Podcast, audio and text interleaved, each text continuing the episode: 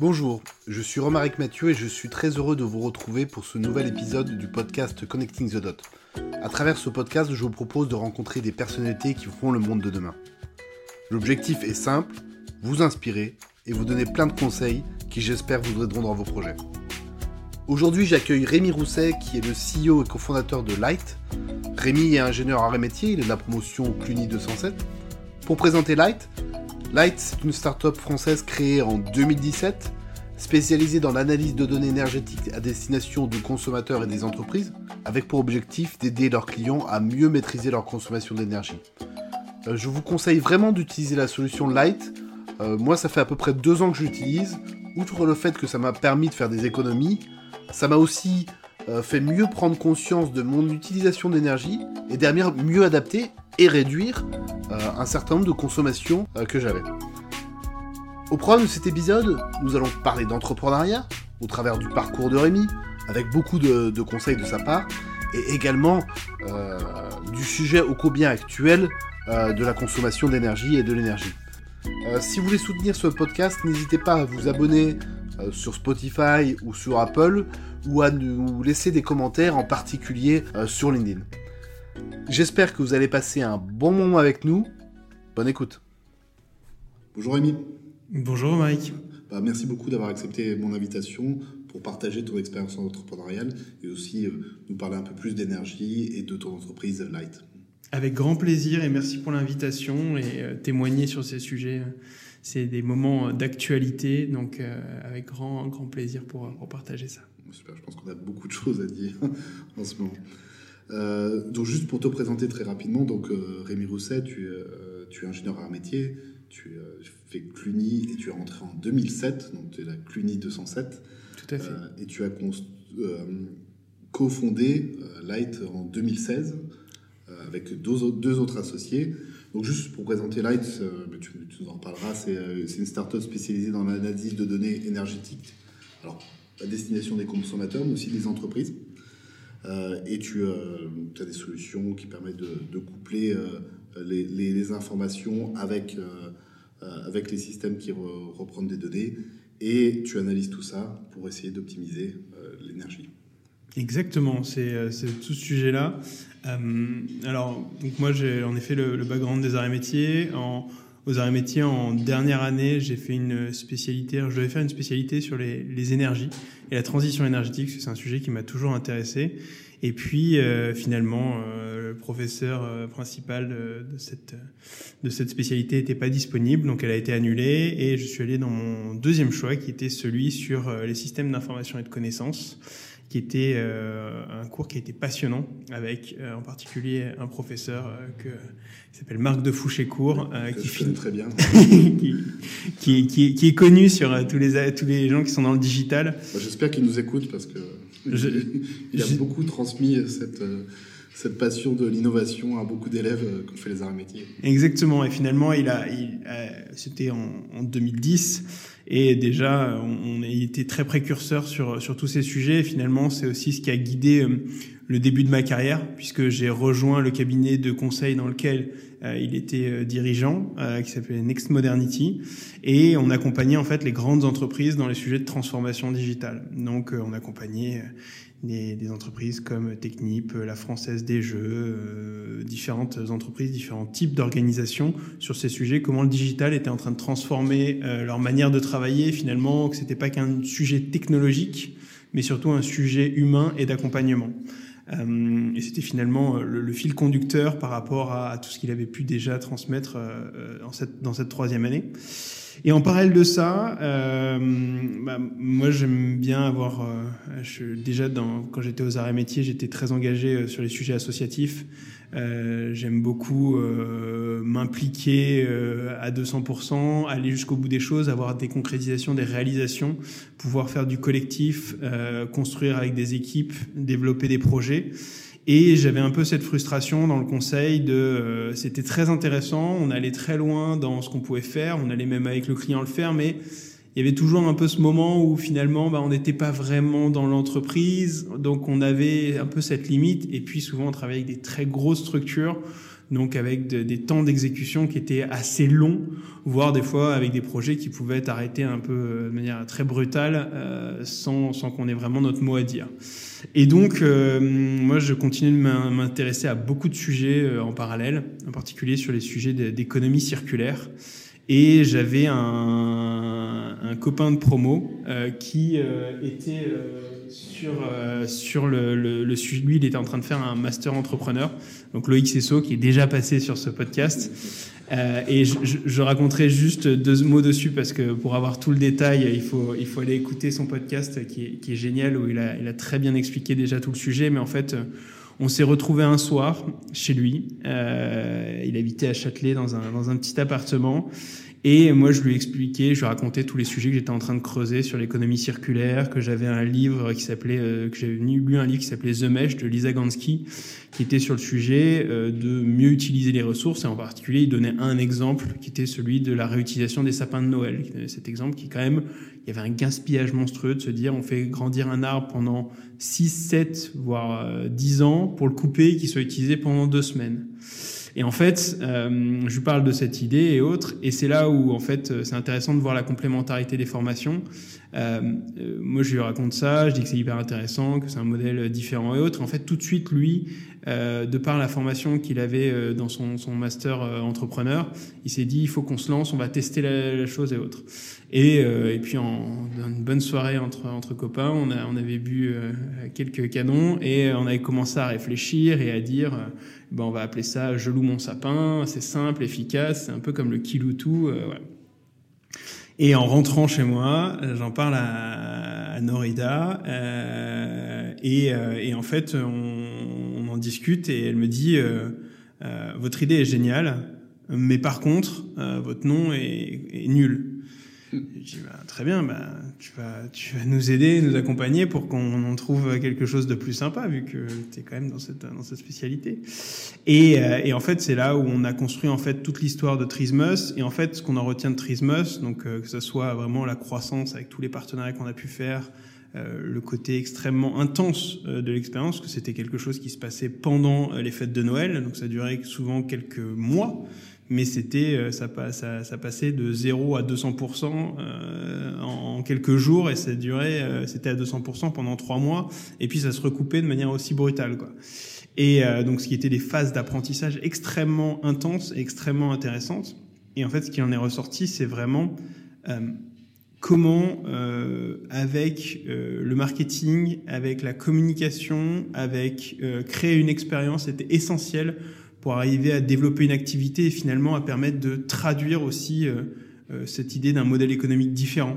Euh, et c'était vraiment ça aussi le parti pris dans, dans, Trismus, c'était ça. Et, derrière, quand on a quand on a revendu à Botanique en 2016, euh, donc là où encore une fois Loïc a été très actif dans cette phase de revente, mais c'est vrai que on, a fait un peu ce bilan, parce qu'on était avec euh, deux autres, euh, deux autres euh, copains de promo. En tout, on était quatre copains de promo sur, sur Alexandre Cipriani aussi. Alexandre Cipriani, exactement, Alexandre Cipriani qui, qui a aussi beaucoup euh, permis en fait ce travail, parce que c'est vrai qu'on avait un peu ce, ce, côté carcan ingénieur à dire bon, bah, il faut organiser les choses, il faut les structurer, il faut que ça déroule parce que c'est de la logistique, parce que c'est des achats et autres, et c'est essentiel pour faire tourner une boîte. On en a besoin, mais finalement tout ce côté émotionnel qui est autour, fait, et tout, ce qu'on doit créer autour est essentiel, et ça, on, peut-être on le manque un peu dans nos formations. Euh, aux arts et métiers et c'est vraiment cette complémentarité. Alex euh, a vraiment cette sensibilité lui aussi avec Norida, ils ont apporté toute cette, euh, toute cette dimension, mais finalement c'est aussi ça qui a fait le succès de, de, parce que vraiment on a été finalement on était dans le, un des, leaders du e-commerce sur tout ce qui était autour des sapins de Noël. Il y avait des très grands qui avaient essayé de craquer le sujet, ils n'avaient jamais réussi. Nous, on avait une boîte qui était rentable, qui tournait bien euh, et qui faisait de la croissance. Et en fait, c'était génial. Euh, voilà, après, euh, je pense qu'il y avait aussi une volonté d'aller plus loin. Et donc, finalement, en ayant fait Trismus et en parallèle de garder ce, métier dans le conseil, bah, j'avais un peu ces deux côtés. Le côté transformation digitale dans les grandes entreprises, comment on était capable de changer les habitudes. Et je me rappelle qu'il euh, y avait un des, directeurs du cabinet Nextmanity qui, qui donnait souvent cette image euh, sur la technologie, qui disait euh, la technologie, c'est comme un, ballon. on peut, on peut jouer avec un ballon, qui ce soit un, beau ballon en cuir ou une canette de soda. on peut jouer au, foot avec ça. L'important, c'est de fixer les règles et de donner envie aux gens de jouer. Et c'est exactement la même chose. Il faut imaginer que l'outil, c'est cette balle euh, avec lesquels on va donner envie aux gens de jouer. Et on peut mettre le meilleur des outils, le plus incroyable, la meilleure expérience, si les gens n'ont pas envie, c'est-à-dire si on n'a pas touché les gens et qu'ils ne comprennent pas, enfin, qu'ils comprennent pas qu'on est en train de régler un problème qui est un caillou dans leur chaussure, quelque chose qui les empêche euh, d'avancer, de travailler, de mieux vivre euh, ou de régler des situations compliquées, en fait, on rate complètement quelque chose. Et c'est vrai que ça, c'était un vrai apprentissage. Et puis de l'autre côté, voir que grâce à euh, aussi tout un travail sur l'expérience utilisateur, le storytelling, euh, je me rappelle euh, les sapins, voilà, ils avaient un prénom, ils avaient une histoire. Ça permettait en fait de faire comprendre. On parlait d'adoption. En fait, on a créé vraiment tout un vocabulaire, et c'est ça aussi qui a fait le succès, la réussite de, de, de, de En fait, c'est un peu cette conjonction des deux choses, ce côté euh, entrepreneuriat avec beaucoup de retours et, de créer de A à Z quelque chose, et puis ce côté la transformation digitale, comment ça peut vraiment réussir, comment il y a des vraies problématiques à tacler, qui ont fait que bah, j'en suis arrivé en 2016 euh, à cette volonté de partir sur un projet entrepreneurial, mais sur un sujet qui était beaucoup plus large et qui finalement, même pendant mes études, hein, me touchait même depuis tout jeune. Je me rappelle quand j'en parle avec mes parents, ils me disent non, mais ce sujet de l'énergie, euh, toi t'en parles depuis tout petit, euh, c'est des sujets qui t'ont toujours intéressé, euh, donc, donc ça nous étonne pas que tu aies atterri là-dedans. Bon, bien sûr, en tant que parent, on aurait préféré que tu finisses dans une grande boîte en sécurité et pas faire de l'entrepreneuriat parce que l'entrepreneuriat, c'est quand même un petit peu plus, euh, un petit peu plus risqué, forcément, de la vue de, surtout quand, une, quand une maman regarde ça, elle se sent toujours inquiète pour, pour son enfant, mais, euh, mais finalement, c'est voilà, c'est quelque chose que j'ai en moi et, et cette volonté de, de l'attaquer. Et en fait, euh, ce qui est de marrant, marrant derrière tout ça, c'est que c'est sur une, une, anecdote euh, que les choses ont démarré. Euh, moi, j'avais un voisin qui avait l'habitude de lancer ses machines à laver la nuit. Donc euh, j'habitais, j'habitais à Paris. Sympa. Voilà, et très sympa. Et bon, j'ai tenu, j'ai tenu quelques temps. Et puis un soir, je suis allé toquer et je lui ai dit Vous pouvez pas aller le mettre à un autre moment, vos machines à laver, parce que vraiment à 3 h du matin, là, Surtout qu'il avait deux enfants, machin, donc il faisait des machines à laver, il en faisait 3-4 par semaine, donc c'était un peu, c'était un peu lourd. Et lui, il m'a répondu Ah non, non, non, je peux pas. Mes parents, ils m'ont toujours dit qu'il euh, faut faire ces machines à laver la nuit parce que ça coûte moins cher. les heures creuses, les heures pleines. Ah, les heures creuses, les fameuses heures creuses. Et moi, je lui dis euh, Je comprends, mais vraiment, euh, moi, mon sommeil, ça me coûte aussi cher de, à chaque fois. Euh, j'avais pas d'enfant à l'époque, mais j'avais l'impression déjà d'en avoir. Enfin, c'était le premier, le premier, le premier entraînement. Et en fait, euh, il s'avérait que dans la zone où on était, on avait les premiers déploiements des compteurs communicants Linky. Euh, et en fait, ben alors là, c'est le côté ingénieur qui est ressorti tout de suite. J'ai dit, vous savez, moi, ce que je vous propose, c'est que je vous fasse l'analyse de voir combien ça vous permet d'économiser. Et puis, on discute en fonction de combien ça vous fait d'économiser, si vraiment on peut pas trouver un autre moment, ou peut-être s'il y a d'autres périodes dans la journée où vous pourriez le lancer. Et en fait, je fais l'analyse. Et ce qui en est ressorti, c'est que de faire ces machines à laver la nuit, ben en fait, ça lui faisait perdre 100 euros par an. Parce qu'il n'était pas en heure creuse. Parce en fait, il était en heure pleine heure creuse, mais les, ces options heure pleine heure creuse n'étaient pas rentables. Parce qu'en fait, ce qu'il ah faut comprendre, c'est que c'est les options entre l'option heure pleine, heure creuse, donc euh, ce qu'on entend beaucoup parler en ce moment, un décalé, tout ça. Bah, en fait, il y a un certain seuil de rentabilité. Ça veut dire qu'il faut consommer un certain niveau d'énergie pendant ces heures creuses pour que ça soit rentable. Sinon, euh, il y a un prix de l'abonnement qui coûte un peu plus cher, le prix pendant les heures pleines bah, coûte un peu plus cher, et donc les heures creuses sont moins chères, et donc en fait, il y a une espèce d'équilibre. Donc là, il s'est dit, je vais faire trois machines la nuit. là, il s'est surtout dit, Ok, bon, vous venez de détruire euh, ce qu'on m'a appris depuis tout petit, donc déjà, déjà, il a, il a redemandé deux fois à vérifier les choses. Hein. Il était quand même, euh, vous êtes sûr, vous n'êtes pas en train de machin? Je lui ai dit, ah, prends le temps, on explique, on regarde, je vous explique et calcule. Et puis après, ben, je lui ai dit, vous avez quelque chose de très simple, hein. vous passez un coup de fil à votre fournisseur et puis, euh, et puis vous, vous désactivez ça, cette option. Donc déjà, ça vous coûte moins cher. Et ensuite, si vous voulez le mettre pendant des moments creux, parce que c'est une vraie, un challenge, mettez-le dans les heures de l'après-midi, euh, vers 14 heures. Euh, là, c'est des heures qui sont aussi dites creuses, si on vraiment sur le sujet du réseau électrique, parce que ces heures creuses ont un vrai intérêt, surtout dans la période qu'on est en train de vivre. Hein, on s'en rend encore plus compte, mais ça a un vrai intérêt sur le réseau électrique. Et comme ça, bah, c'est pas grave, vous paierez toujours le même prix, mais au moins euh, vous contribuerez quand même sur le réseau. Donc voilà, je, je, je ça. Et donc au final, tout le monde est très content. Il a gagné 100 euros par an, donc sans changer grand-chose, à part le fait de mettre ses machines à laver à une autre heure, plutôt en début d'après-midi. Et euh, derrière, nous, on a retrouvé la paix. Donc, donc voilà.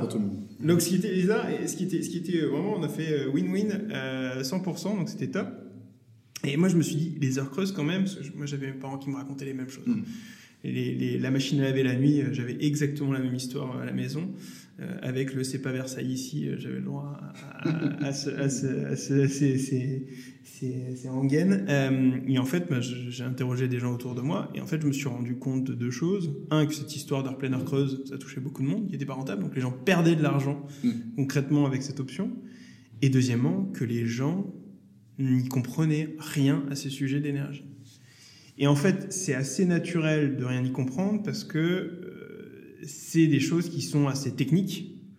Et tout a toujours été fait, en tout cas sur les dernières années, pour faire que ça soit suffisamment compliqué pour pas trop qu'on s'y intéresse et euh, derrière faire que euh, on paye les factures et puis après euh, paye tous les mois la même chose, on s'en occupe pas trop et on regarde pas trop les choses. Oui, puis on sait pas combien consomment les électroménagers ou on sait pas comment on consomme son bidon de son ballon d'eau chaude, on ne sait pas en fait. Exactement. Et ça, bah alors ça c'est vraiment et ça a été c'est aussi un autre constat, c'est qu'en fait les gens quand on, on, ouvre ce, ce sujet, ben d'un coup ils commencent à poser plein de questions. Mmh. Ah oui, mais c'est beaucoup, pas beaucoup. Et, et en fait nous aujourd'hui c'est ce qu'on a encore.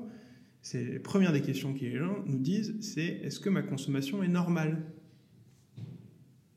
Ça, Désolé, moi je ne sais pas ce que c'est que euh, savoir si c'est normal ou pas normal. C'est compliqué de, de répondre à cette question en fait. C'est tout est contextuel. Euh, forcément qu'une famille euh, qui a trois enfants qui habitent dans un 120 mètres carrés avec très bien isolé tout neuf et puis un couple de deux personnes qui habitent dans un 50 mètres carrés très mal isolé, bah, potentiellement, c'est ceux qui se rendent à 50 mètres carrés qui vont consommer plus. Mm. Donc en fait, c'est très compliqué de répondre à cette question. Ça demande en fait beaucoup de données et beaucoup d'analyses. Et donc, le constat étant que euh, globalement, les gens avaient quand même des attentes par rapport à ces sujets, toujours l'impression de payer un peu trop cher, et ça, j'ai envie de dire, c'est un côté français. Hein. Euh, c'est toujours trop cher, euh, voilà, on n'est jamais très content sur, sur plein de choses, mais voilà, il y avait, un peu ça. Et, et de, ce, de, ce, de cette logique-là, en fait, on s'est dit, mais comment on pourrait en fait euh, venir adresser ça de façon plus pertinente, apporter de la valeur ajoutée par rapport à ça? Parce que là, aujourd'hui, il y a des gens euh, à l'échelle de la France qui perdent des... Euh, à l'échelle de la France, on parle de milliards d'euros qui sont perdus tous les ans, juste avec ces histoires d'options tarifaires pas adaptées. Ça dit, c'est un vrai, il y a un vrai pain, mais les gens, ils y comprennent rien. si on leur commence à leur demander de sortir à chaque fois les factures, ça va, pas le faire. Et euh, bah, ce compteur Linky qui, qui, était là, bah, j'ai commencé moi à m'y intéresser quand même de manière plus précise. Alors le compteur Linky, ce qu'il faut savoir, c'est que c'est un projet européen. Donc c'est un, déploiement, c'est des compteurs qui sont déployés partout en France. Et euh, j'avais la chance d'avoir dans mes copains de promo, il faut bien reconnaître que j'ai beaucoup de gens vraiment top dans ma... Dans, ah ouais, non, mais, Bon, on a une super promo et surtout j'ai des copains qui sont dans, dans plein de sujets. J'ai un copain de promo qui s'appelle Pierre Serkin, Graou pour les intimes, et qui, euh, lui, euh, travaillait euh, sur les sujets, mais au niveau européen. En fait, après les arts et métiers, il a fait un master à Dauphine, et puis après, il allait faire le Collège d'Europe donc qui est finalement ce qui prépare à aller dans toutes les institutions européennes. Donc, euh.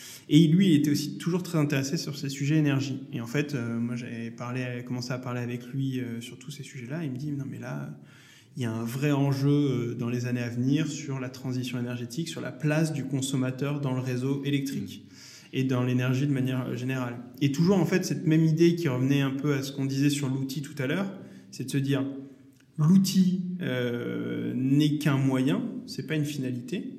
Euh, L'important c'est de fixer les règles. Bah, en fait, euh, sur, le, sur la, le, réseau électrique et sur euh, cette technologie qu'on a amenée sur le compteur Linky, c'était exactement la même chose. En fait, on était en train de dire la technologie va se déployer, chouette, mais en fait, Qu'est-ce qu'on en fait? qu'est-ce qu'on en fait? Ça va être super, on aura des, des- des compteurs, et c'est la réalité. Aujourd'hui, en France, et alors là, euh, côté ingénieur qui parle, on a réussi, dans un laps de temps de 4-5 ans, mettons, un peu plus, 5-6 ans, à déployer 38 millions de compteurs communicants sur l'électricité. C'est-à-dire que dans chaque foyer, on est venu installer un élément qui est un compteur communicant et qui se met à produire de la donnée. Et produire de la donnée en, étant, en ayant la logique à chaque fois aussi de tout ce qui est sur la protection de la donnée, on pourra en revenir, mais c'est un enjeu. Et finalement, d'arriver à articuler ça entre le bon niveau pour protéger le réseau électrique et puis aussi pour protéger la, vie des consommateurs. Et en fait, c'est c'est une révolution d'infrastructure majeure. Déjà, c'est un projet industriel incroyable d'avoir réussi un tel déploiement. Franchement, euh, c'est un des derniers très gros projets industriels et de vraie réussite qui, euh, à mon avis, mériterait un- une meilleure presse et une meilleure communication, mais ça, c'est un autre sujet.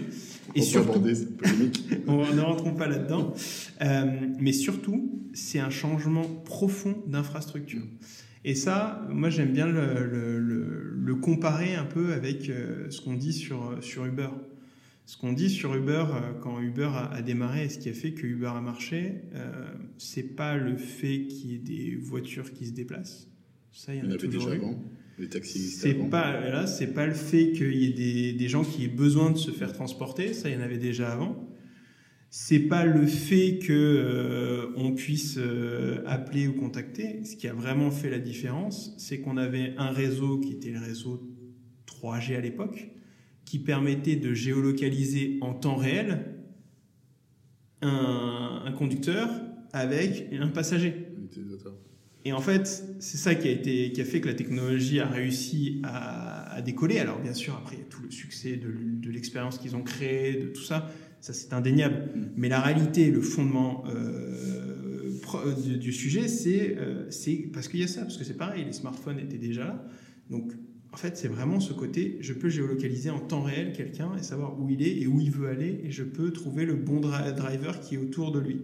Et en fait, nous, notre parti pris, c'est de dire, bah, en fait, cette installation des compteurs communicants, ça va être euh, une révolution aussi majeure d'infrastructure parce qu'on va se retrouver avec une quantité de données juste incroyable. Auparavant, pour se donner des ordres de grandeur, hein, auparavant, on avait pour un compteur une donnée par an. Hmm. C'était la personne qui venait chez nous et qui relevait le compteur et où on n'était jamais là et euh, trois quarts du temps, il prenait soit une estimation, soit on laissait un bout de papier pour dire ça. La main, ouais. Là, aujourd'hui, on a des milliers de données par compteur. Mm. Et en fait, ça devient juste incroyable tout ce qu'on peut faire.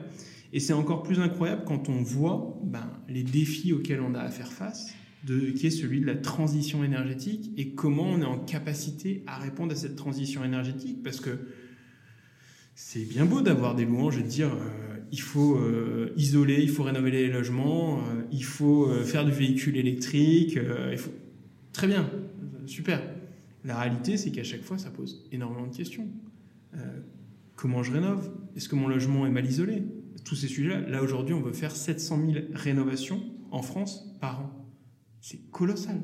Il y a des aides financières qui sont juste incroyables pour faire ça, mais la réalité, c'est qu'on n'y arrive pas bien. Parce qu'on essaye de faire des sujets où euh, on dit, bon, bah, on va essayer de standardiser les choses, sauf que faire de l'isolation des combles à tout le monde, bah, en fait, c'est peut-être pas la bonne solution pour tout le monde. Et en réalité, pour beaucoup de gens, c'est pas la bonne solution. Alors on fait ça, ça coûte un euro, c'est génial, on y va. La réalité, c'est qu'en fait, on on n'a pas du tout réussi à les trouver parce qu'en fait, cette personne, son problème, c'était pas son isolation, c'est son chauffage qui consomme trop. Parce que c'est des appareils défectueux ou alors c'est d'autres problèmes qu'il a sur sa consommation. Et en fait, on se retrouve avec un besoin d'arriver à comprendre de manière beaucoup plus fine quels sont les enjeux de chaque foyer. Et en fait, chez Light, donc quand on a créé la, la structure qui au tout début s'appelait Vivaldi, en, en- en 2016. on est en 2016. Donc en 2016, on a, on a vraiment ce sujet de dire il y a les compteurs communicants, euh, il y a un vrai pain chez les consommateurs qui comprennent rien.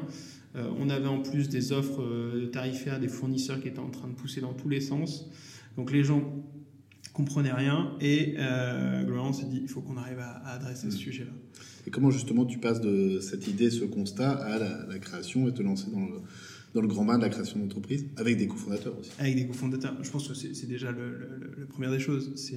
C'est les cofondateurs, c'est mmh. construire une équipe, une équipe complémentaire. Et je pense que ça, c'est essentiel.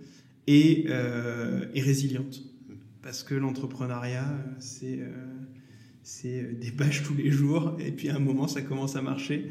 Mais euh, et souvent on sait pas trop pourquoi mais mais la réalité c'est que c'est à chaque fois beaucoup beaucoup beaucoup beaucoup euh, d'expérience. C'est sortir de sa zone de confort. Et euh, bah, si on n'a pas si on n'est pas bien lié si on n'a pas si on n'est pas hyper solidaire bah, la première tempête ça, ça, ça, se casse la figure. Donc c'est aussi un, un, enjeu crucial.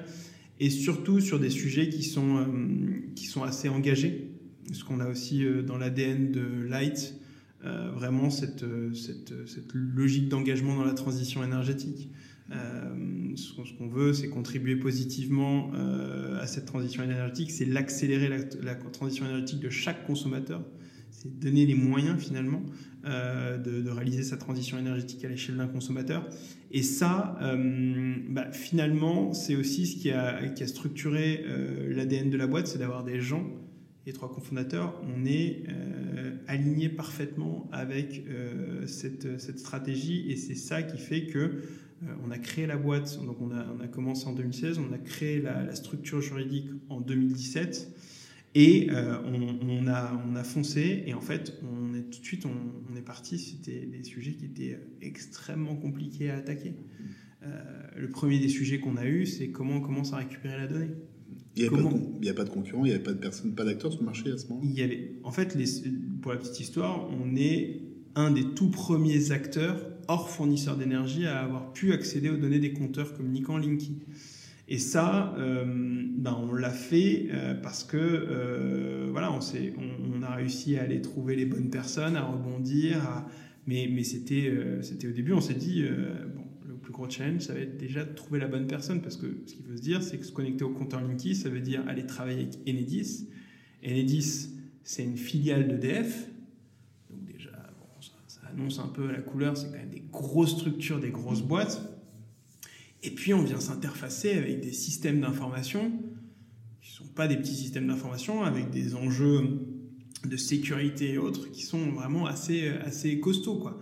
Donc trouver les bonnes personnes, euh, arriver à craquer les sujets, arriver à, permettre techniquement d'aller chercher, ça, ça a été un, vrai enjeu. Et ensuite, l'autre sujet, c'était, euh, ok, moi j'ai le côté euh, ingénieur qui me fait que euh, ça m'éclate d'aller faire les analyses et autres, et j'ai cette curiosité.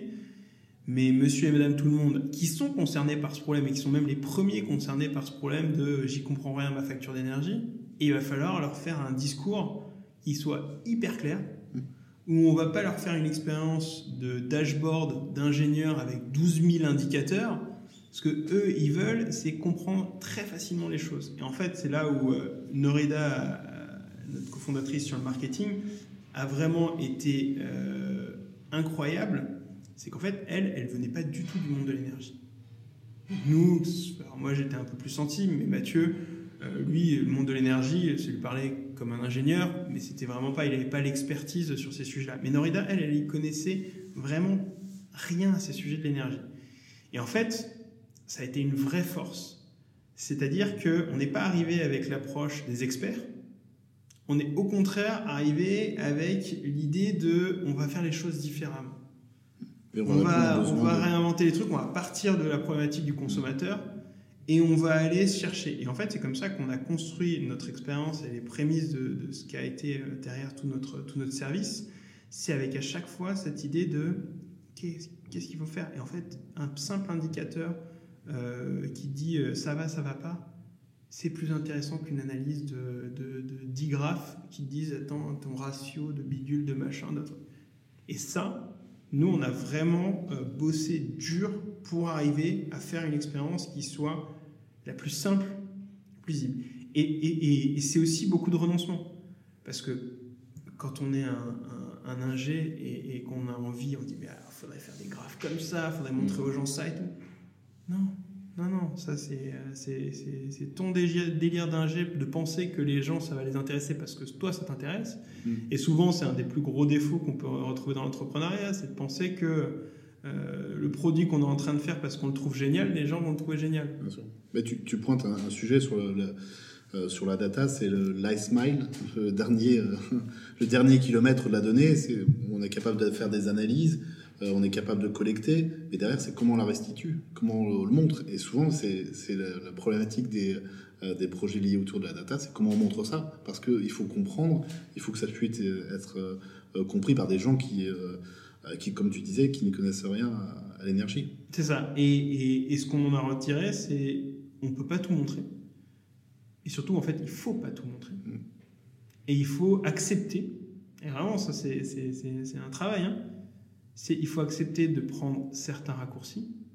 Donc ça veut dire que euh, il faut pas en mettre des couches. Il faut aller finalement à l'essentiel.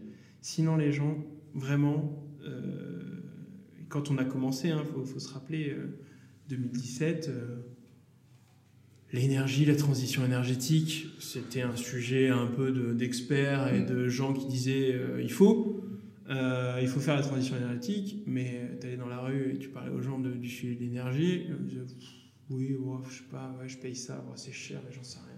Oui. C'était ça la réalité, et un peu entre guillemets, pff, franchement, euh, voilà. Et en fait, Ça paraît évident aujourd'hui, mais il y a quelques années, c'était beaucoup moins.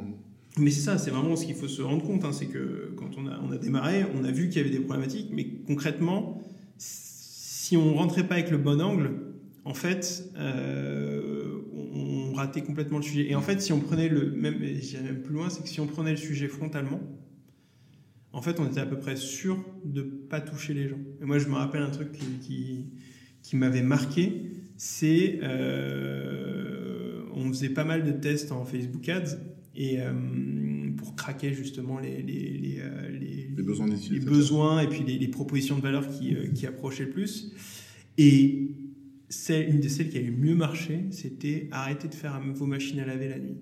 Avec une machine à laver qui donnait toute folle. Et en fait, c'est ça où les gens disaient, ah, Jean, euh, ils cliquaient directement parce que ça les interpellait en fait. Euh, et en fait, on venait toucher une émotion chez eux. Et finalement, c'est aussi ça qui a été intéressant, c'est de comprendre que l'énergie, elle est partout dans nos vies. Aujourd'hui, c'est ce qui rythme nos vies. Quand on, se nourrit, quand on euh, se déplace, euh, quand on travaille, euh, quand on fait des loisirs, en fait, sans énergie, et on le voit bien là avec les sujets, de- il va y avoir des blackouts. Mm. Euh, en fait, les gens, enfin du délestage euh, plus précisément, en fait, euh, les gens se rendent compte à quel point, bah, en fait, bah ouais, s'il n'y a plus d'électricité, bah, il n'y a plus de lumière. Ouais.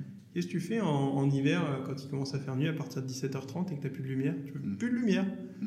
Et, ou alors, euh, tiens, euh, mon, ma chaudière, ah bah oui, mais ta chaudière, elle marche pas. Et il, Ouais, fait, il fait 0 degré dehors. Et il fait 0 degré dehors. Et en fait, tous les gens. Et, et mon ascenseur, il marche plus. Et mon interphone, euh, il marche plus. Et, et en fait, comme ça, tu te rends compte que ça rythme tout ça. Et en fait, c'est vraiment par cet angle-là de l'usage qu'on a compris que on avait le- les meilleurs résultats dans la capacité à aller ad- adresser ce sujet. Et si on disait juste aux gens, euh, baissez votre facture d'énergie, en fait, les gens disaient, ouais, mais bon, pff, je sais pas, c'est compliqué, j'y comprends rien, sachant.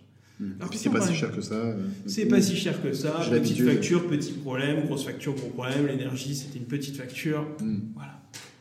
Et, et en fait, c'est vraiment ça. Et donc, on- à chaque fois, on a bossé, bossé, bossé. Pareil, c'est le confort. Le confort chez soi. Quand on touche à ça, c'est un sujet d'énergie. Mais, encore une fois, il faut arriver à l'adresser correctement et de créer aussi chez les gens euh, ce lien qui se fait pas naturellement. En fait, les, les, les gens ont vraiment pas euh, ces mécanismes, ils comprennent pas vraiment ces sujets. Nous, on faisait souvent des, des interviews, on demandait aux gens qu'est- qu'est-ce qu'ils consomment selon vous le plus chez vous? Et en fait, très souvent, les gens nous donnaient en, en premier, euh, en premier réflexe les choses qui faisaient du bruit. Donc pour eux, un aspirateur, ça consommait beaucoup d'énergie. Ah oui. C'est quelque chose qui faisait beaucoup de bruit. Ou euh, des choses avec euh, de la lumière. Et le, le radiateur n'était Et le pas. radiateur, très peu.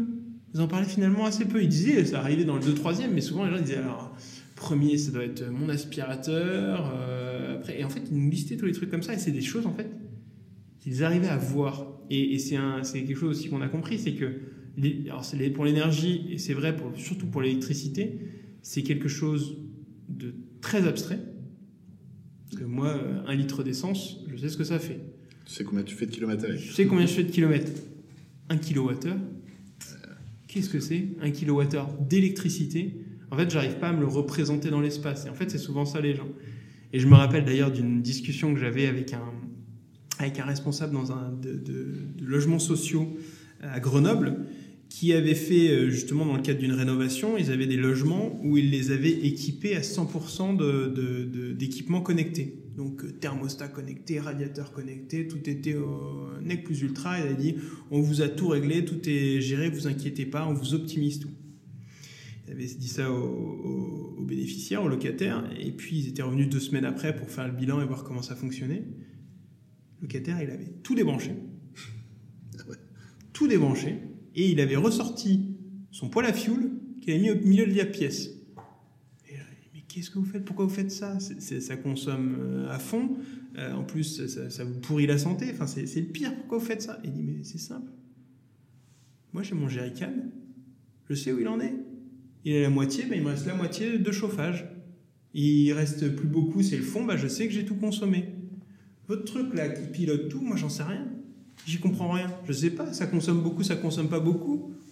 J'en sais rien. Et en fait, c'est vraiment ça. C'est de se dire que euh, on arrive sur un sujet où les gens ont beaucoup de mal à percevoir ce que c'est l'énergie. La nature de l'énergie fait que c'est compliqué de percevoir euh, ce qu'est ce l'énergie. Et donc, ça a été aussi tout notre travail, c'est d'arriver à faire que les gens arrivent à prendre conscience des choses qui sont importantes chez eux et que grâce à la donnée, on arrive à faire ça.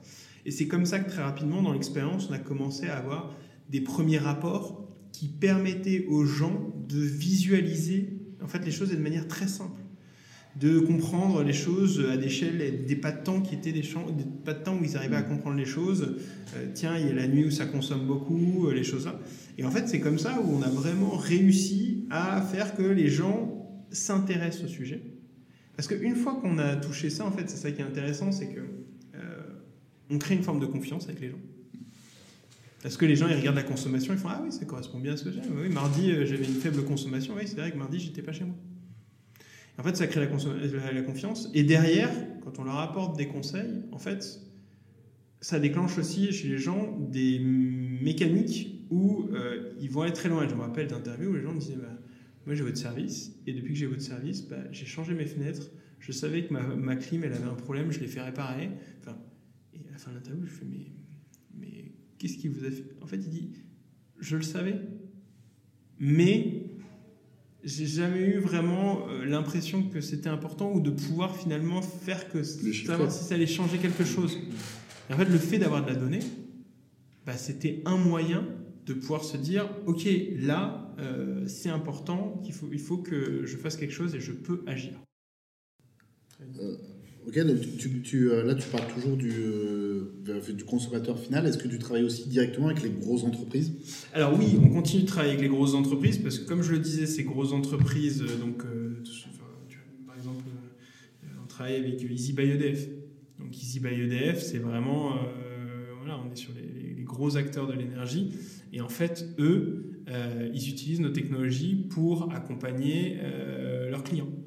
Donc ça, c'est aussi pour nous euh, un sujet extrêmement intéressant d'arriver à, aller travailler avec ces grandes entreprises qui viennent utiliser nos services. Donc oui, c'est on a un modèle B2B euh, et un modèle B2B2C. Euh, Donc c'est vraiment aussi ça qui fait que c'est intéressant, c'est que on va avoir du B2B qui va nous acheter certaines licences et c'est vrai que le B2B, surtout en France, bah, c'est ce qui permet d'aller chercher tout de suite des formes de rémunération assez importantes, assez intéressantes.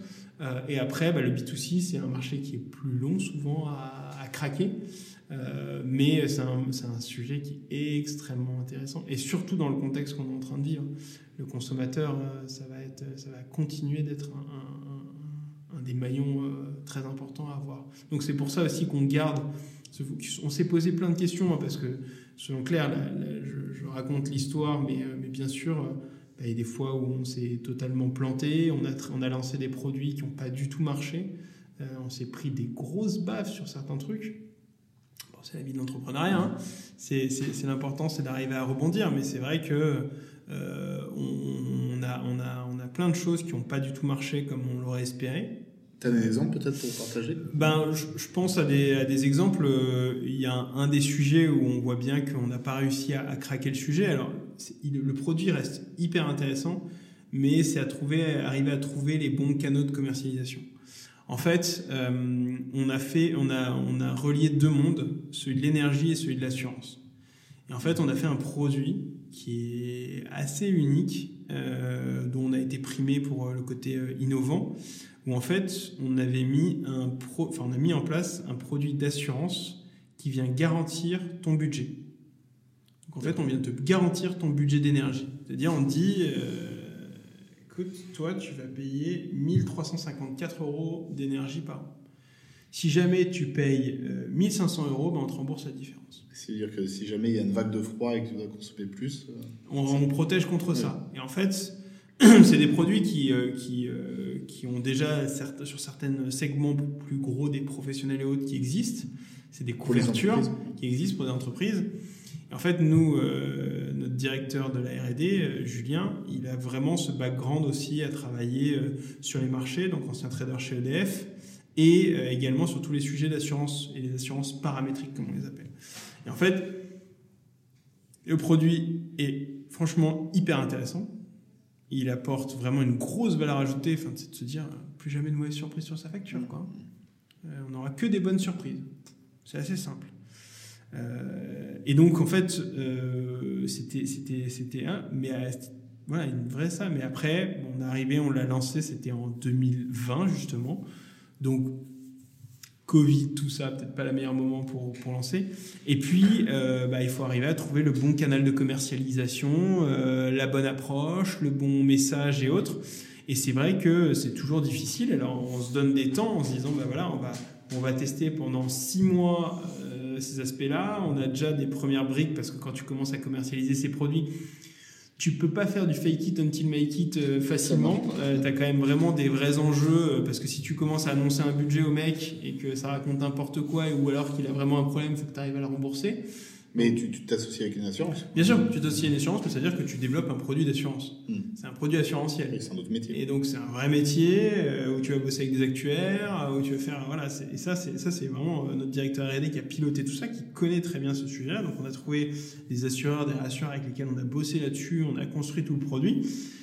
Mais c'est vrai qu'après, arriver à le commercialiser, ça a été, ben, on a testé plein de choses, mais c'est là où on n'a pas réussi à craquer le sujet. Hmm. Donc on met en pause, stand-by, euh, on a toute la tech, on a tout ce qu'il faut pour le faire, mais pour l'instant, on ne sait pas euh, aujourd'hui euh, arriver à le commercialiser correctement. Dans quelques temps, quand vous aurez trouvé.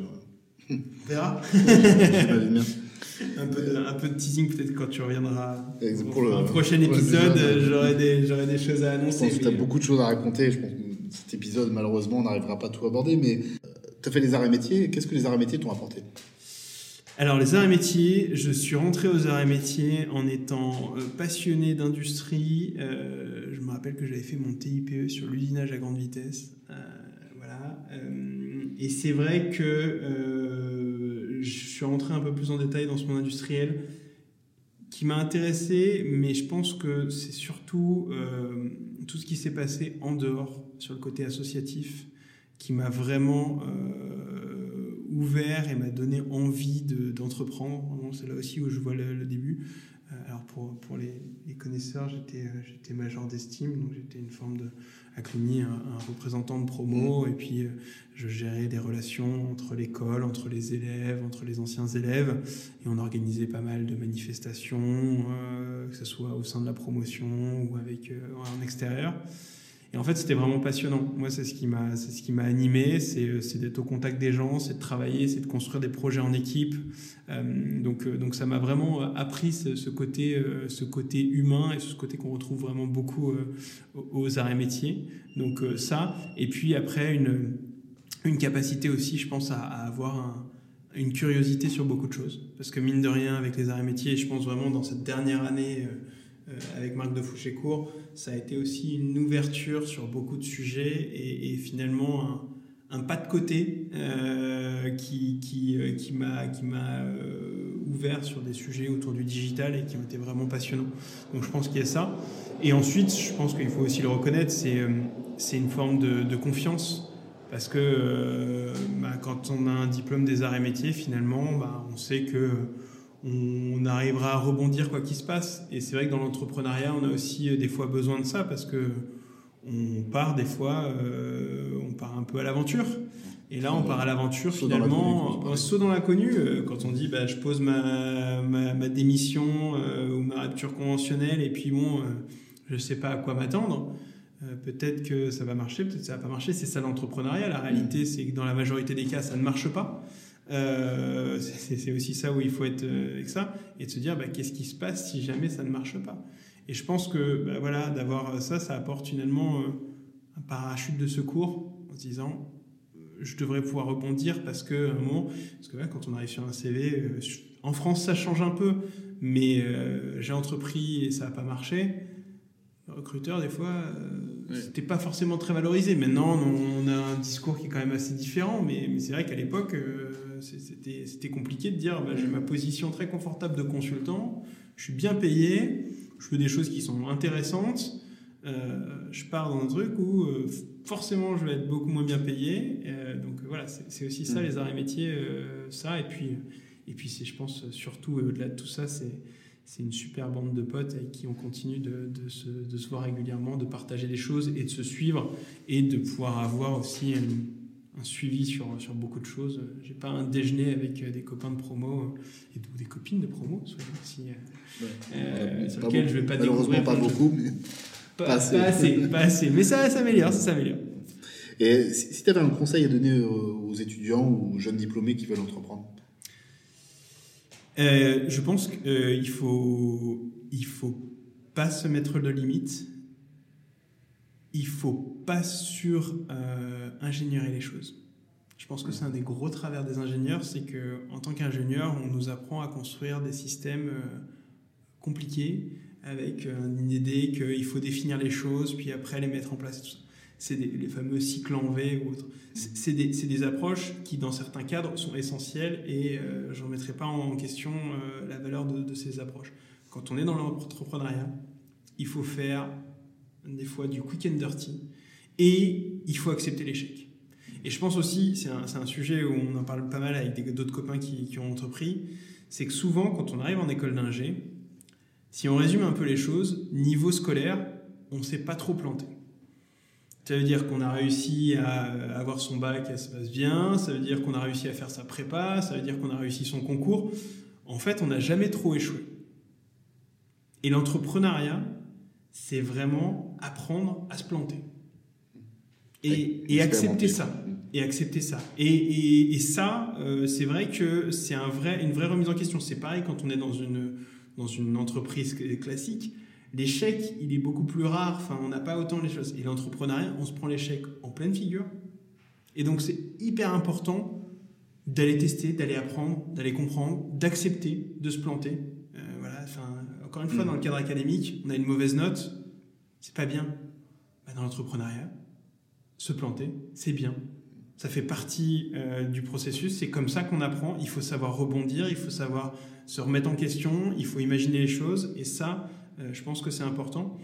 Et puis, euh, l'autre conseil, c'est vrai que moi, j'ai été, chaque fois que j'y retourne pour le BATS ou pour le microparrainage et autres, moi, j'ai été agréablement surpris par l'état d'esprit aujourd'hui qu'il y a sur ça. C'est vrai que nous, à notre époque, vraiment, l'entrepreneuriat, ce n'était pas des sujets où on, en parlait très peu. Euh, mais surtout, euh, il faut aller euh, croiser les compétences. on ne peut pas être bon sur tout. Et il faut savoir s'entourer, il faut savoir travailler, et il faut savoir travailler avec des gens qui sont différents, qui ne pensent pas comme nous. le marketing, la vente, ces sujets-là, alors il y en a certains qui, vont l'avoir, hein, cette, capacité, mais c'est pas euh, dans, l'ADN de tous, et il faut savoir s'entourer, il faut savoir, euh, accepter. Et finalement, le monde de l'entrepreneuriat est un monde qui est plutôt bienveillant. Euh, moi, je vois que dans les levées de fonds, c'est ce que, ce j'apprécie, c'est des, moments qui sont extrêmement durs, extrêmement intenses, mais on croise que des gens qui sont extrêmement intéressants parce qu'ils posent plein de questions et souvent ils nous aident nous-mêmes à faire notre cheminement sur certains aspects. Et derrière, euh, qui sont extrêmement bienveillants et qui nous disent euh, bravo pour ce que vous avez fait, continuez comme ça. Alors, ils vont peut-être nous dire non, hein. c'est pareil, c'est 99% des moments, ils vont dire bah, c'est génial ce que vous faites. Mais globalement, on n'a que des gens. Et je pense aussi, c'est il faut accepter ça, il faut se dire en fait, dans l'entrepreneuriat, on, a, on retrouve un, on a vraiment un écosystème qui est hyper sain et, s'entourer. Et après, il y a des coups de main dans tous les sens. Donc, euh, le conseil que je peux dire, c'est euh, n'attendez pas. Allez-y entreprendre. Et entreprendre, ça peut être n'importe quoi. On n'a pas besoin de dire je vais faire le prochain euh, Apple ou Facebook. Entreprendre, c'est commencer à aller vendre quelque chose déjà. Je vais aller vendre, j'en sais rien. Nous, on a commencé en allant vendre des sapins de Noël. Moi, quand j'en, dis, j'en parlais à mon grand-père, il disait bah, Super, t'as fait une école d'ingénieur pour aller vendre des sapins. Bah, super. non, mais c'est pas ça, papy. Je suis en train d'apprendre, j'apprends plein de choses, des marketing, des choses que je j'ai pas la Si, si t'avais pas vendu les sapins de Noël, peut-être que c'est ça. Alexandre, Loïc et toi, vous aurez peut-être pas monté des boîtes. Exactement. Et en fait, c'est, c'est aussi ça c'est de se dire entreprendre, ça veut pas dire faire la start-up du siècle, ça veut dire être un entrepreneur. C'est-à-dire, je prends des responsabilités, j'y vais, j'ai des choses à, à gérer, j'ai des gens, j'ai des gens qui comptent sur moi, j'ai des gens sur lesquels je dois des choses. Et en fait, c'est aussi ça qui est, qui est hyper intéressant. Et, et, par contre, je dis aussi, c'est pas fait pour tout le monde. On a une tendance à, à glorifier les startups et autres. Super, ça aide l'écosystème. Je vais pas, je vais pas, au contraire, beaucoup de storytelling sur la réussite il y a beaucoup de storytelling. La réalité, elle est souvent beaucoup plus difficile. Enfin, on en a parlé, hein. il y a plein de choses qui échouent et on, est les premiers à avoir échoué et, faire, à devoir être résilient. Il faut rien voir les statistiques. Il y a un quart des entreprises qui ne voient pas plus de 3 ans. Donc, euh, c'est ça. En France. Hein. Donc ça, ça il faut être, il faut, il faut l'accepter. Mais vraiment, c'est euh, aller tester, aller apprendre rapidement et, euh, et, et, pas hésiter et changer un peu la manière de penser. Mm. tout n'est pas, tout n'est pas rationnel. Et comment tu apprends au quotidien aujourd'hui? Comment j'apprends au quotidien ah, bah, Déjà en, me trompant souvent, ça m'apprend pas mal. En écoutant beaucoup euh, nos clients, ça aussi, ça me, ça, me, ça me, nourrit beaucoup. Et je pense que c'est au travers de l'équipe et, euh, et, de tous les gens, de tous les échanges. Ça, c'est vraiment l'apprentissage sur, sur les directions, parce que comment on réfléchisse dans un contexte aussi incertain que celui dans lequel on est pour l'énergie, mmh. euh, on ne sait pas de quoi demain est fait, vraiment. Enfin, c'est très on voit bien qu'il y a plein de perspectives, mais euh, euh, on, peut faire des hypothèses, mais voilà, on, on a besoin. de chemin à explorer encore. Voilà, il y a beaucoup de chemins à explorer, il y a plein de choses, il faut trouver les bons, les bons chemins, il faut pas, si on se trompe, c'est se tromper vite. Euh, et donc ça, c'est ça, c'est on se nourrit en, partageant, en échangeant. Je pense que les idées à arrêter et de dire il faut faire ça, c'est comme ça et machin. Il y a des moments où il faut taper du poing, il faut avancer, il faut prendre une décision, il faut bourriner mais il faut quand même garder toujours cet esprit assez ouvert euh, pour, euh, pour écouter ce qui, peut, ce qui peut se passer. Donc ça, c'est extrêmement important. Et après, c'est aussi euh, beaucoup de veille, beaucoup de veille sur les réseaux, sur du LinkedIn, sur du Twitter, sur tout ça, parce que voilà, c'est des choses qui, qui bougent pas mal. Et puis après, c'est parler avec des entrepreneurs, mmh. des entrepreneurs qui sont pas forcément du monde de l'énergie, mais parler avec des entrepreneurs parce que il n'y a pas une galère qu'un entrepreneur est en train de vivre qu'un autre entrepreneur n'a pas vécu. C'est des choses. Et, et c'est aussi ça, moi, je vois dans les investisseurs qu'on a fait rentrer, c'est au-delà de l'argent, c'est des gens, à n'importe quelle heure, je leur envoie un petit voicemail sur, sur WhatsApp, je suis sûr que dans les heures qui suivent, j'ai une réponse. Et c'est pourtant des top dirigeants de boîte qui ont des énormes responsabilités et qui pourtant prendront le temps, écouteront. Et ça, euh, ça fait gagner euh, des années-lumière euh, dans, dans l'exécution. Donc, et, encore une fois, au début, j'avais personnellement, moi, j'avais beaucoup de mal avec ça en disant, il bah, faut que je trouve les solutions, c'est à moi de me débrouiller et tout ça. Et en fait, c'est une connerie sans nom. C'est une connerie sans nom. Le nombre d'erreurs que j'aurais pu éviter en disant ça, en disant, non, fais pas ça, machin truc. Et je pense que ça, c'est hyper important de, bien s'entourer et de continuer à apprendre et de faire des déjeuners et de faire des, des, cafés. C'est vrai qu'aux arts métiers, on a un peu cette chance, c'est qu'on a cette culture de par euh, le réseau des anciens élèves de rencontrer des gens qu'on n'aurait très certainement jamais trop rencontré quelqu'un qui a fait sa carrière dans l'industrie, tout ça, que par, sa, par ses, les relations qu'on va pouvoir croiser dans les événements. Et ça, ça, il faut le cultiver. Mmh. Il faut le cultiver, mais pas qu'avec des gens des arts et métiers, il faut le cultiver avec tout le monde. Et en fait, les gens, quand on leur demande un café, très honnêtement, pour raconte-moi ce que ta boîte elle fait, j'aimerais comprendre, je trouve ça hyper intéressant, je suis moi-même dans une réflexion, je m'en probabilité de se faire jeter, elle est assez faible. Alors, soit la personne, elle n'a pas le temps, et voilà, ça se comprend. Euh, il ne faut pas insister, c'est comme ça. Soit finalement, la personne, elle de manière assez sympathique. Mais dans 90% des gens, se reprend positivement. C'est très enrichissant. Est-ce que tu as est-ce que tu peux me partager le, meilleur conseil qu'on t'a donné dans ta carrière? Le meilleur conseil qu'on m'ait donné dans ma carrière, c'est- il n'est pas facile celui-là. Euh, mais je dirais, non, je dirais, euh, arrête de trouver une solution à chaque problème qui, euh, qui, se, qui se, qui se, qui enfin, que tu as devant toi. Et cherche plutôt à, trouver quelque chose qui a de, qui a de la valeur ou à, trouver des choses. Tu as des, idées, mais voilà, c'est un peu, je pense que c'est le syndrome de l'ingénieur. C'est à chaque fois qu'il voit un problème, il essaie de trouver une solution. Mais la réalité, c'est que s'il n'y a pas derrière des gens qui sont intéressés par ça et que ça ne crée pas de la valeur.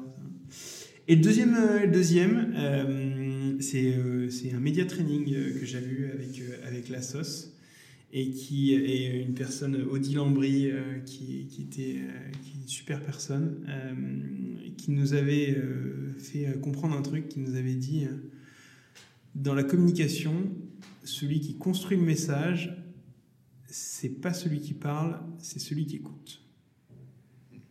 Et alors celle-là, eh ben, important. elle en apprend beaucoup de se dire que en fait, euh, c'est une question d'interprétation et qu'on a l'impression d'avoir fait passer le message, mais en fait, il, il est souvent, c'est plus compliqué que, que ce qu'on pense. Et, et ça, en tant que, que chef d'entreprise, c'est essentiel parce que quand on, quand on drive, quand on manage, euh, on a l'impression que euh, c'est bon, les choses ont été dites, c'est clair. Ah non, en fait. Mm. c'est souvent pas clair. Et, en fait, euh, c'est pas le fait de dire les choses, c'est ça qui est- c'est aussi euh, dans l'exemplarité. Euh, donc ça aussi, c'est voilà quand on doit. Il y avait, aussi cette métaphore quand on fait le, ménage, quand, on, quand, on, quand on balaye un escalier, on commence par le haut. Dans, une, dans, une, dans une boîte, c'est aussi ça, c'est l'exemplarité. Donc ça aussi, c'est important. Donc voilà, trois conseils assez différents, mais, euh, mais c'est finalement ceux que je retienne et qui, euh, que j'essaye aussi d'appliquer euh, au quotidien dans, dans, mon, dans mon activité. Et, et donc j'imagine que là tu, tu es en phase aussi d'accélération parce que vous êtes aujourd'hui vous êtes 8, c'est ça? On est 8, on est 8 dans la structure.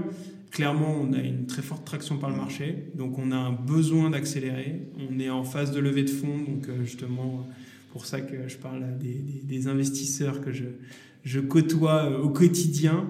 Euh, mais voilà, on a, on, a, on a cet objectif parce qu'on est dans un contexte, encore une fois, où euh, les gens n'ont pas encore, euh, ne, suivent- ne subissent pas encore les répercussions de la crise énergétique sur leurs factures. Mais tu, tu parlais justement de la lenteur du marché, là j'ai l'impression qu'on est plutôt une phase d'accélération tu, On- dois aller vite. C'est ça, on, on doit aller extrêmement vite et en même temps, on doit savoir se concentrer parce que euh, il y a des opportunités à tous les coins de rue. Mm. Je suis de l'énergie, moi je, je vois mon boulanger, mon boulanger il me dit mais je sais pas comment je vais payer mes factures. Oui. J'ai sûrement des idées. Moi je- je- je- j'ai emménagé là en septembre. J'ai euh, le syndic qui m'est tombé dessus euh, à une réunion en me disant mais on va avoir des nouvelles factures de, de- de chauffage, on sait pas comment on va les payer. Euh, vous qui vous connaissez dans l'énergie, j'ai eu le malheur de dire à une réunion, bah, je, connais un peu le sujet, ils nous ont tous tombé dessus. Voilà, et en fait, il y a des opportunités vraiment incroyables dans l'énergie, donc euh, il faut qu'il y ait du monde qui aille là-dedans. Euh, j'ai envie de dire, s'il y a plein d'acteurs qui, se développent, tant mieux. Euh, il y a de la place pour beaucoup de monde, parce que quand on voit l'ampleur du challenge, euh, c'est pas, même si Light a volonté d'apporter un impact significatif sur tout ça, euh, il va y avoir de la place pour beaucoup de monde et il faut, il faut y aller, il faut y aller, il faut, il faut, faut imaginer des choses parce qu'aujourd'hui, il n'y a pas de, réponse claire, il n'y a pas de solution euh, à, tout ce qu'on est en train de, de- de vivre, il n'y a pas de solution simple. Euh, Il n'y a que des choses compliquées qui sont, pour les ingénieurs, un terrain de jeu incroyable, mais où il ne faut pas que penser comme un ingénieur, il faut penser comme un entrepreneur, comme un patron d'entreprise qui doit faire vivre une boîte, faire grandir une boîte. Donc voilà, donc pour nous, euh, pour nous c'est incroyable. Euh, on, on a des clients vraiment euh, qui, euh, il y a encore un an en arrière, disaient oui, non, c'est super ce que vous faites, mais machin. On leur dit attention, il y a ça, ça, ça et ça. Vous avez des risques. Ouais, ouais, mais vous inquiétez pas, tout ça. Et puis qui, là, sont revenus vers nous en mode Vous pouvez nous aider, vous pouvez nous aider. Donc pour nous, c'est mais c'est des, des, des- mais c'est potentiellement, en fait, c'est ça qui est incroyable. C'est que vraiment, j'ai aujourd'hui euh, des scénarios, on a des scénarios qui sont, qui sont très écartés en, fonction de ce qui peut nous arriver dans les prochains mois. Enfin, quand on voit ce qui est en train de se passer, c'est vraiment unique. Et il faut, en fait, y a beaucoup de gens qui, qui, ne prennent pas conscience de ce qui va arriver et, et, on a beau le rabâcher tous les jours à la télé, tant qu'on n'est pas face au problème, parce que quand on va plus pouvoir payer son loyer parce que les, les, les, factures sont devenues exorbitantes, quand on va plus pouvoir payer son fournisseur parce que les factures sont devenues exorbitantes, quand le boulanger pourra plus payer ses factures ou qu'il va devoir mettre sa baguette où il va devoir augmenter. là, je lisais un article, ça fait froid dans le dos. Ça fait froid dans le dos, mais tant qu'on n'y est pas, on, on, on, essaye encore, on fait un peu la politique de l'autruche. Mais la réalité, c'est qu'aujourd'hui, on a, on a un gouvernement qui agit beaucoup, peut-être un peu trop à notre goût selon certains aspects qui peuvent avoir un côté contre-productif. Enfin, le fait de permettre aux gens de se rendre compte que l'énergie est quelque chose qui est précieux, qu'il faut qu'on peut plus la gaspiller comme on l'a gaspillé, et donc on est dans un monde où quand c'est précieux, ça coûte cher, euh, très souvent. Euh, et ben là, on est confronté à ça, et si en fait à chaque fois que ça augmente, on vient dire non non non c'est bon, euh, on bloque le prix, ça augmente pas. En fait, les gens vont avoir ce côté à dire je fais attention, mais bon, finalement, ça coûte pas si cher que ça. C'est, enfin, on est, voilà, il y a, y, a, y, a, y, a une, y a une espèce de mécanique qui, qui pas, on préférait tous se dire, bah, il faut faire attention et tout ça. La réalité, c'est que le prix reste un, un moyen d'agir. Et donc, euh, et on a pas mal de discussions sur ces sujets-là avec, avec le ministère, euh, de dire, euh, en fait, il va falloir peut-être cibler un peu plus, parce qu'il y a des gens pour qui vraiment, 20 euros, 50 euros, ou même 200 euros en plus sur la facture, parce que c'est ce qui est en train de se passer, hein, euh, c'est impossible. Alors quand on est dans un cadre avec euh, des gens qui, ont des rémunérations, ils disent c'est bon, c'est pas grave, ça fera pas agréable, mais ça va passer. Et pour beaucoup de gens pour qui ça ne va pas passer. Donc en fait, on parle vraiment d'un problème social majeur. Et, et, encore une fois, je répète, quand on peut plus payer sa facture d'électricité, ben, des problèmes en cascade. Euh, donc voilà, donc c'est pour ça que c'est une crise qui est vraiment euh, majeure et sur laquelle il faut qu'on qu arrive à apporter euh, collectivement des réponses et où, au travers de la technologie, on a la capacité à fournir des solutions à très grande échelle. Et ça, c'est le cœur de notre activité chez Light, c'est fournir ces solutions pour tous les acteurs qui sont à accélérer cette transition énergétique des consommateurs. Mmh.